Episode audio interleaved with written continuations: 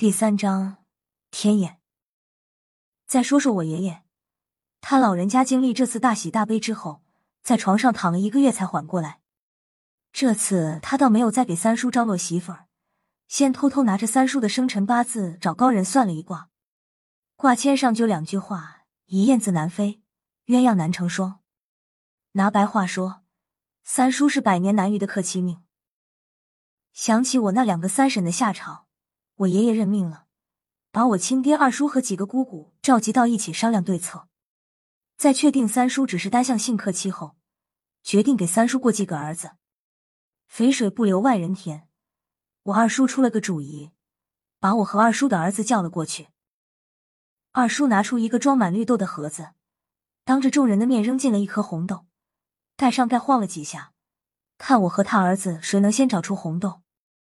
堂弟翻了半天都没有找到，我只是随随便便扒拉两下，红豆就出现在手心里。就这样，从那天起，我开始管三叔叫爹。管我亲爹叫大爷，多年以后我才发现被冤了。我那堂弟是天生的红绿色盲，直到我十八岁成年，三叔才让我重新把称呼改了回去。三叔的事儿先说到这儿，再说说我的事儿。听我妈说，我是睁着眼出生的，出生时还把卫生所的老护士吓得不轻。刚出生时我还哭了几声。但当护士把我从热水盆里抱出来的时候，就听到了我嘎嘎的笑声，还伸出小手拍了拍老护士的胳膊。那个老护士手一哆嗦，差点把我扔到了地上。那会儿别人都把我当成了不祥之人，甚至有人跟我爹妈建议说应该远远的把我扔了，说我是妖孽会危害乡邻。不过那孙子当场被我爷爷骂走了，我爷爷用几句话给我爹妈定了心：不凡之子。低一其生。再说了，那是我的长孙，扔了，我看谁他妈敢！不过正因为我生下来就会笑，爷爷认为应该起个冲一点的名字压一压，于是给我起名字就叫了神了。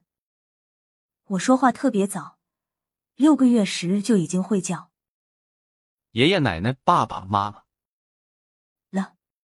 听我妈说。当时我爷爷乐得脸上都开了花，就为这，他老人家又跑到当初说要把我扔了的那个孙子家骂了一通。一直到六岁，我的心智都比一般孩子高。本来都以为老沈家出了个神童，直到一次床下阿姨的事情之后才改变了。听我妈讲，我从小就有对着空气说话的毛病，他们开始以为那是小孩子在自言自语，自己跟自己过家家也没在意。直到有一次，我妈从床底下把我找出来，问我在干什么。我眨巴眨巴眼睛，说：“床底下有个阿姨，阿姨说闷得慌，要我陪她玩。”我妈把床单掀开，下面黑洞洞的，什么都没有。当时她身上的汗毛就立起来了。那天村里有一家人盖房，我爹去帮着上梁了，家里就我们娘俩。我妈抱着我，哆哆嗦嗦的跑到了爷爷家。爷爷问明缘由，又亲自去我家转了一圈，回来后就问我都看见了什么。我把床底下的事又说了一遍，最后来了一句：“那个阿姨一直就在我家里，她不让我说。”这次轮到我爷爷后，脊梁冒凉气了。爷爷让人把我爹叫了回来，我们一家在爷爷家住了一宿。第二天，爷爷从外面带回来一个秃顶老头。他们老哥俩先是去我家待了老长时间，太阳落山了才回来。一进屋，老头就直奔我来，先在我的脑瓜顶上看了半天，又问我是什么时候看见那些东西的，最后又在手心里写了几个字，攥着拳头问我能不能看见。时隔多年，我妈还清楚记得那时的场景。你那时还不会写字，看见他的拳头只是一个劲儿的笑。后来，你爷爷找了块木炭，让你在地上画出来。你倒不含糊，一撇一捺写了个人字。你爷爷领的高人，就是后来给我三叔算命的那位。拍着巴掌，哈哈大笑。张开手掌，正是个人字。你爷爷当时都毛了，后来那个高人才解释，说你是天生就开了天眼，能辨阴阳，还能和鬼神交流。那个高人说要收你当徒弟，这么好的天赋不好好利用，就白瞎了。后来我才知道他是个老道，只是头发遗传性脱落，看起来更像和尚。后文此人还有介绍，你爷爷不干说你是老沈家的长孙，还要替老沈家传宗接代，好好的出什么家。不过天天看见乱七八糟的东西也不好。你爷爷让高人想了个办法，用黑狗血给你洗头，天眼就闭上了。为这，高人还老大的不乐意，说可惜了你这块璞玉了。后来你爹把你二叔家的大黑宰了，拿狗血给你洗了头。以后就再也没听说过你看见那些东西了。床底下的阿姨，我是真的没有印象了。不过后来跟我三叔生活时，倒是发生过一些不可思议的事。那是我上初中，和三叔一起住在部队大院里。自打我搬进三叔家，就看到一个挂着锁头的小木匣，里面是什么东西？我问过三叔很多次，他都不说。时间一长，我都懒得问了。曾经想过把小木匣撬开，但想想三叔瞪眼睛的样子，我又下不去手。除了爷爷，我就怕三叔。我上初中那会儿，功课比现在简单的多，加上我坐不住的性格，经常是一个礼拜的课能翘两三天，跟同学去市郊的池塘游泳，再不就是去山上采桑葚吃。为这三叔没少揍我，那时是爹打儿子。有一次，我和同学约好了去池塘游泳。那天我到的最早，见他们还没到，就先脱光了进池塘里游了一圈。这时约好的同学到了，我便向岸边游去。眼看就要到岸边了，突然我就觉得有一只手死死的攥住了我的脚脖子，把我往池塘里面拉。我使出了吃奶的劲儿，挣扎都逃脱不了。岸上同学看见我在水里一上一下，还以为我抽筋了。七八个同学跳下水，把我拖上了岸。后来听他们说，当时就感觉是在跟人拔河，有一股力量在和他们抢我。上岸后，每个人都清晰的看见我的两个脚脖子上有两个被握成了青紫的手掌印，他们一个个小脸皆是煞白，不敢在这里逗留，一窝蜂的跑回了城里。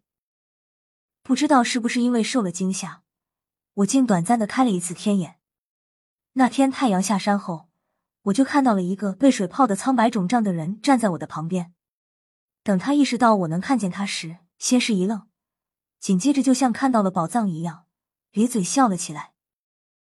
他做出了让我惊恐万分的事。这个人全身靠在我的身上，做出了要挤进我身体里的架势。我甚至已经感觉到有一些东西挤进了我的身体，而我也一点一点的被他挤出我的身体。我当时吓得大叫。三叔正在厨房做饭，听见叫声跑了过来。我几乎是哭喊着说出当时的遭遇。三叔也急得冷汗直冒，他知道我小时候的事。突然，他像是想起了什么，跑到柜子里掏出了那个小木匣。当时他也顾不上找钥匙，使劲把小木匣摔到地上，木匣四分五裂。一把明晃晃的短剑掉了出来，三叔抓起短剑，冲我身边比量了几下，做出了要捅人的架势。滚！别整我儿子，要不我弄死你！那个人顿时一哆嗦，没丝毫犹豫就从我身体里分离出来，瞬间消失在空气中。那一夜，三叔握着短剑在我身边站了一宿。第二天。他不知从哪儿牵回来一条黑狗，在院子里宰了。我又想收了一次狗血浴，三叔不知道洗头就管用，整整一大盆狗血给我淋上了。自打那次以后，我就惦记上了那把短剑，磨过几次，要三叔再拿出来看看。三叔来回就是一句话：“等你长出白头发，就让你看。”白头发没长出来，岁数倒是大了几岁。一转眼，我高中毕了业，听从三叔的安排报考了军校，可惜最后我拼了老命还是没能考上。可能是老沈家的人就没有上军校的命。三叔和老家的爷爷我亲爹联络后，给我后半辈子的人生规划好了蓝图。你给我参军去。就这样，我成了光荣的人民解放军的一员。经过了一个月累死狗一样的新兵训练。在分班前，我们新兵连举行了一次实弹射击演练，也是唯一的一次实弹练习。每人两发子弹。由于对九五式步枪的后坐力准备不足和没什么实弹射击经验，很少有人能打中一百米外的枪靶。看着新兵们几乎枪枪脱靶的战绩，来参观的团参谋长连连摇头，我们连长羞愧的满脸通红，头低的恨不能扎到裤裆里。沈蜡出列。我是最后一个出场的，在排长的监督下，我将两颗子弹压到弹仓里，趴着瞄准靶心。说实话，这时我心里也打鼓。虽然我有个当副营长的三叔，可他们部队是后勤部队，一年也只有两次实弹射击每人五发子弹的机会。我唯一的一次开枪经历，还是那年来投奔三叔时，赶上了他们部队实弹射击。三叔为了哄我高兴。让我拿着他那把五四枪开了一枪，当时好像打中了，也就是四五环吧。我努力的调整着呼吸，脑子里全是三叔讲过的射击要点：肩膀顶紧枪托，双手要稳，盯着准心、缺口和靶心三点一线，十指一搂扳机。啪的一声，打了几环我不知道，就知道肩膀被枪托撞得很疼。连环，爆靶员爆出了环数。我正瞄准第二枪时，参谋长已经站了起来，对我们连长说：“到这儿吧，今天我算开了眼了。你们连创造了咱们团的记录，一个连每人两发子弹，加起来还不到一百环。就这样，你们还想？”他，他话没说完，我已经打出了第二枪。过了大概半分钟，也没听见报把员报环数，参谋长哼了一声。又脱靶了，连长脸上有些挂不住了。报把员报出环数，十环。报把员终于不沉默了。再说一遍，多少？参谋长不相信自己的耳朵。十环。把靶子拿过来。报把员扛着靶子，小跑着来到了参谋长面前，确定了靶子上的是枪眼，不是报把员自己拿钉子戳的。参谋长看了我一眼，蒙的吧？还没等我张嘴，我们连长先说话了：“换个靶子，再给他两发子弹。”连长亲自把子弹交到我的手里，就照刚才那么大，给咱们新兵连长长脸。是。我气势恢宏的答应了一声，有意无意的白了参谋长一眼。